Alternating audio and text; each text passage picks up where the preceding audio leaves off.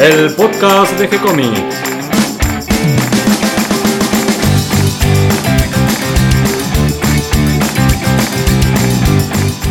Muy bienvenidos a un nuevo episodio de G-Comics, el podcast donde hablamos de todas las técnicas necesarias para realizar un cómic, cómo dibujar un manga y todo el conocimiento requerido para dibujar esa historieta que tenemos dando vuelta en la cabeza.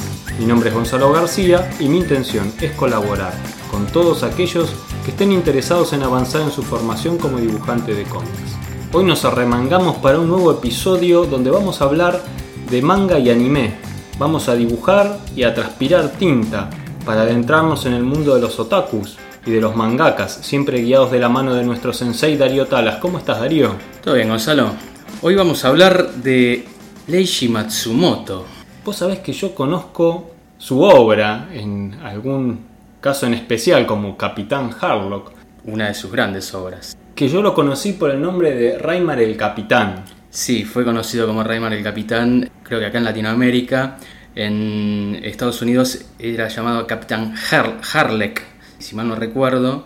Y en España creo que se llamaba el Capitán Harlock. Pero sabes que nunca había leído nada sobre su vida ni me había puesto a investigar un poco del autor, este gran autor japonés, que no fue de esos dibujantes que tuvo un enorme éxito ni bien empezó, ¿no? Como algunos de los que estuvimos hablando hasta ahora, sino que le llevó su tiempo. Le llegó bastante tarde ser reconocido como mangaka. como maestro mangaka, porque Sí. la verdad que es un genio.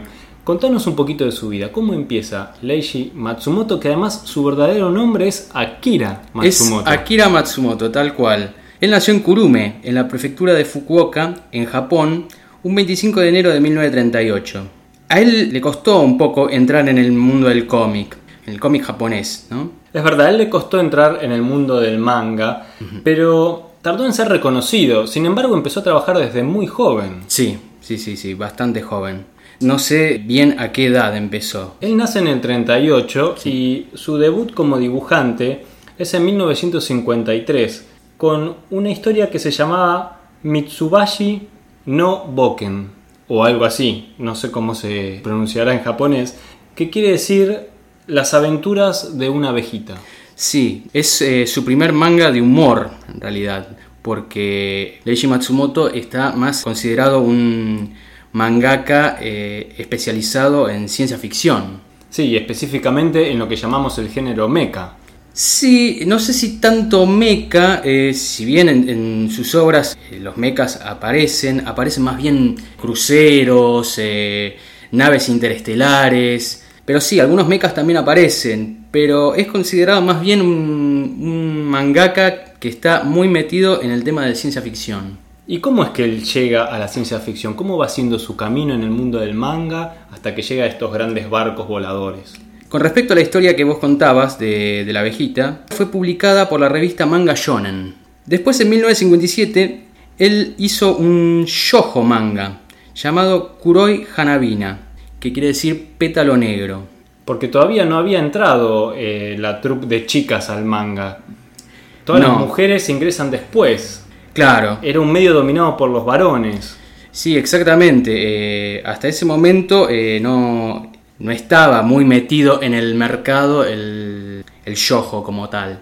Otra cosa que me olvidaba es de, de decirte sobre Leiji Matsumoto es que él, eh, bueno, como dij- bien vos dijiste, su nombre en realidad es Akira, y él cuando se hace conocido como mangaka, cambia su nombre por Leishi. ¿Qué quiere decir Leishi? Quiere decir samurái de la medianoche. ¿Y quién fue su gran influencia? A ver, tienen un nombre. Tetsuka. Tal cual. Fue su gran influencia como lo fue para casi toda esa generación de dibujantes y los que vinieron después, ¿no? Bueno, posiblemente de Tetsuka venga su gusto posterior por la ciencia ficción. Bueno, eh, finalmente en 1961 él se inicia en el género de ciencia ficción, donde luego, luego él se va a hacer famoso. Otro detalle importante de la vida de Matsumoto era que su papá era piloto de aviones de guerra. Y tal vez de ahí viene su amor por las naves espaciales, por el diseño de máquinas.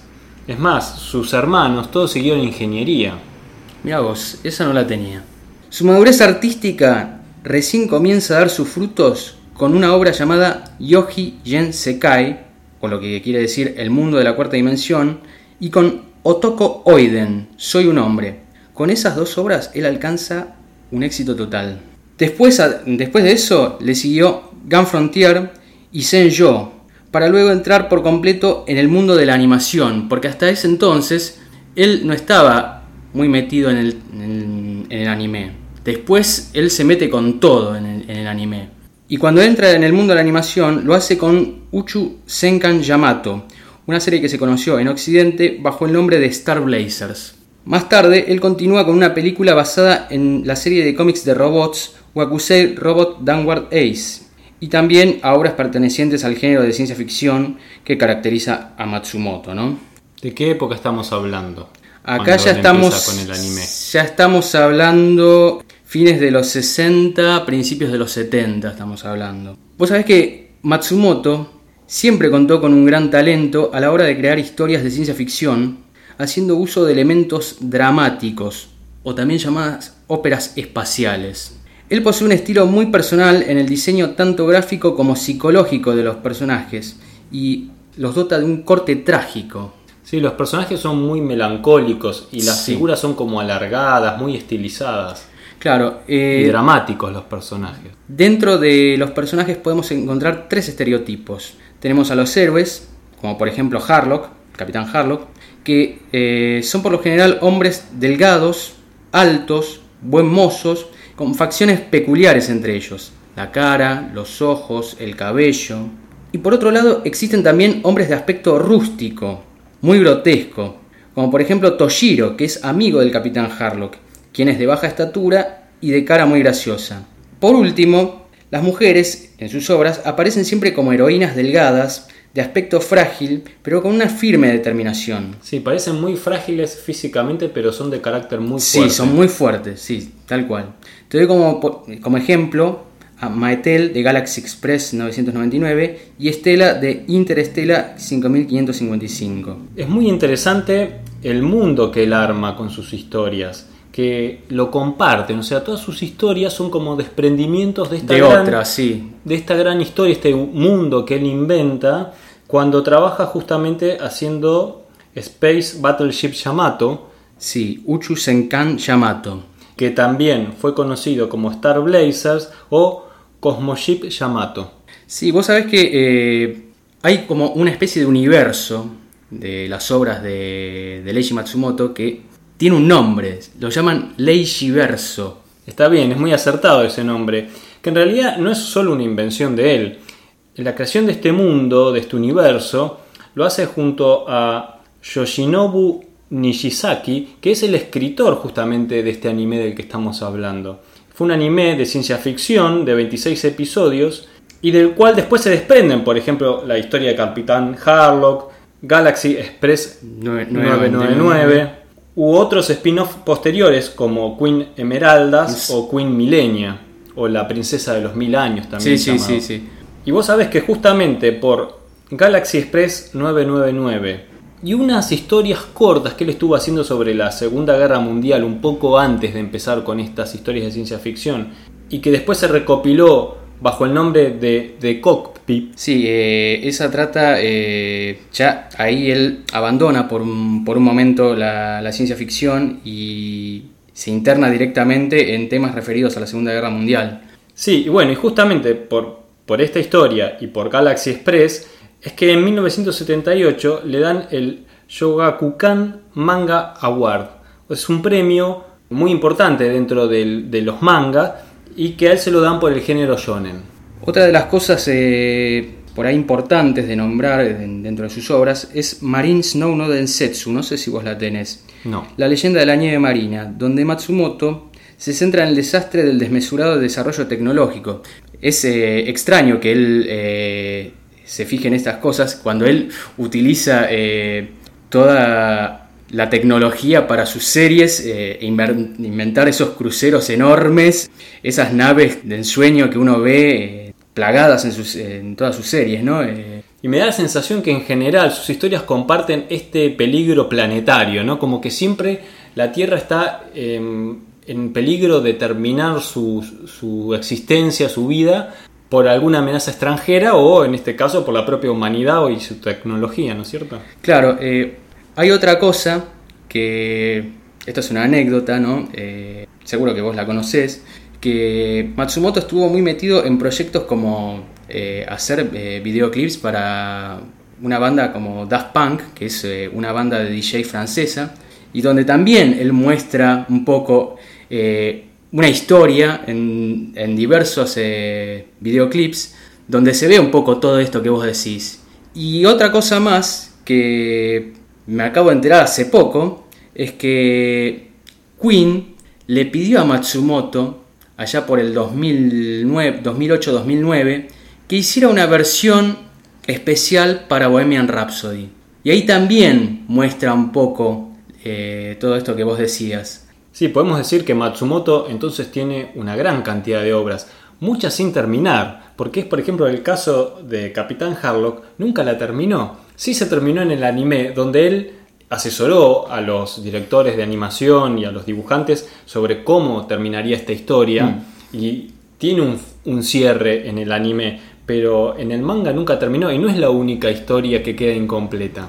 Lo que pasa es que él se centró más eh, en el anime de, sus obras que en, el manga. Él eh, se metió como productor en, todas las obras de, anime que, se hicieron a base de, sus obras en el manga, ¿no? No sé por qué él eh, deja sin terminar eh, sus obras en el manga. Contame un poco cuáles son sus obras. Bueno, entre sus obras te puedo nombrar Fairy Horatuna, Planet Robert Downward Ace, eh, que estas son más o menos de mediados de los 50, ya casi tirando hacia los 60. Submarine Super 99 de 1964, Kosoku Esper, que se hizo entre 1968 y 1970, Sexaroid, que también se hizo entre 1968 y 1970, es decir, tenía ahí dos series que se hacían al mismo tiempo.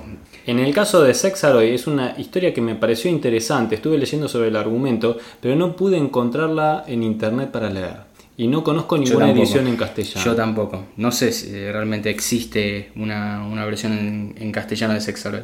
Por ahí algún oyente nos puede dar algún dato preciso que nos ayude. Le siguen series como Machiner Series, desde 1969 eh, a 1970, Mystery Eve, de 1970 a 1971, Gun Frontier, de 1972 a 1975, Space Battleship Yamato. Y acá ya entra, como dijimos, de pleno en la ciencia ficción. Claro. Y acá cabe destacar que a, partir de Space Battleship Yamato, todas estas series que voy a ir nombrando van a tener sus propias secuelas. Es decir, después eh, sigue Galaxy Express 999 que también tiene su secuela, eh, Captain Harlock que también tiene su secuela, y Star Singer, que vos sabés que Star Singer es una adaptación del Rey Mono, pero algo muy loco, algo que a mí no se me ocurriría nunca, meterlo dentro del estilo futurista.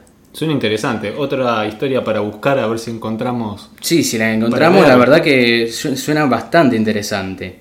Después eh, podemos nombrar Queen Millenia, Arcadia of My Youth o Arcadia de mi Juventud, The Cockpit, Queen Emeraldas, entre muchas otras, ¿no? Y otro dato importante es con quién está casado Leiji Matsumoto. Sí, parece que el talento se junta. Él está casado con Miyako Maki, que es también una mangaka, que tiene la particularidad de haber hecho un manga sobre nada más y nada menos como Barbie, que ella hizo una adaptación allá de, ese personaje. Claro, ella es un poco la creadora de la muñeca Lika-chan, que viene a ser como la Barbie japonesa. Claro, es la versión japonesa de la Barbie. Pero además también, eh, como mangaka, tuvo una obra destacada. No, sí, obviamente, tiene, tiene más obras. Además, Miyako Maki, como dibujante de manga, gana un premio. ella también gana el premio Shogakukan Manga Award por la historieta Genshi Monogatari, que cuenta una leyenda pero adaptada a la versión japonesa. Y como último dato interesante, podemos contar que en el 2013 Toei Animation hizo una nueva adaptación, pero esta vez en 3D, en versión película, del Capitán Harlock, que se emite por Netflix bajo el nombre de Harlock Space Pirate. Si lo buscan hoy en día en Netflix lo van a encontrar. Les vamos a dejar también eh, el trailer para que lo vean. podemos por ahí también poner el, el video de Bohemian Rhapsody para que lo vean. Van a ver que es realmente sublime. Y alguno de Daft Punk. También, ¿por qué no? Así que bueno, busquen en la página abajo que vamos a poner todas estas cosas. Creo que es un personaje realmente para destacar, Leiji Matsumoto. Lindo haberlo traído hoy acá a tomar unos, Unos matecitos. unos nos- matecitos y un saque. Y Matsumoto que a pesar de los años que ya tiene, más de 80, sigue produciendo. Es Sí, es, notable. es- es una, es una máquina imparable, es una máquina imparable, eh, realmente es, eh, es eh, alguien a, a destacar. Me quedo entonces con la tarea de ver la película en 3D que hizo Toei Animation, que la empecé a ver en Netflix y me pareció una linda adaptación. Realmente me parece que está captado el clima un poco de- del antiguo anime. Hoy con tanto con, con tanta animación digital, tanto CGI, es como que se pierde un poco eh, la animación tradicional, pero que capte un poco eh, la animación eh, tradicional de Leiji es realmente eh, muy bueno. Y para los que puedan conseguirlo o que la tengan guardada en su colección, la serie completa del Capitán Harlock, la original, volverla a mirar, ¿no es cierto? Porque realmente vale la pena, tanto por la historia como por el dibujo y la animación. Espero que les haya gustado y les resulte útil todo lo que hablamos hoy. Les agradecemos a todos los que se sumaron a este episodio y a los que comparten esta idea en sus redes sociales para que cada vez seamos más. Recuerden que pueden seguirnos en iBox y en iTunes y si les gustó el programa pueden hacernos me gusta o escribirnos una reseña que nos ayuda también para conseguir nuevos oyentes. Pueden acercarnos sus sugerencias y propuestas a través del formulario de contacto de nuestro sitio web gcomics.online, donde además van a encontrar un manga dibujado por Darío. Les vamos a responder siempre con alegría y continuaremos publicando nuevos episodios. Gracias y hasta la próxima. Gracias Darío. No, gracias a vos, Gonzalo.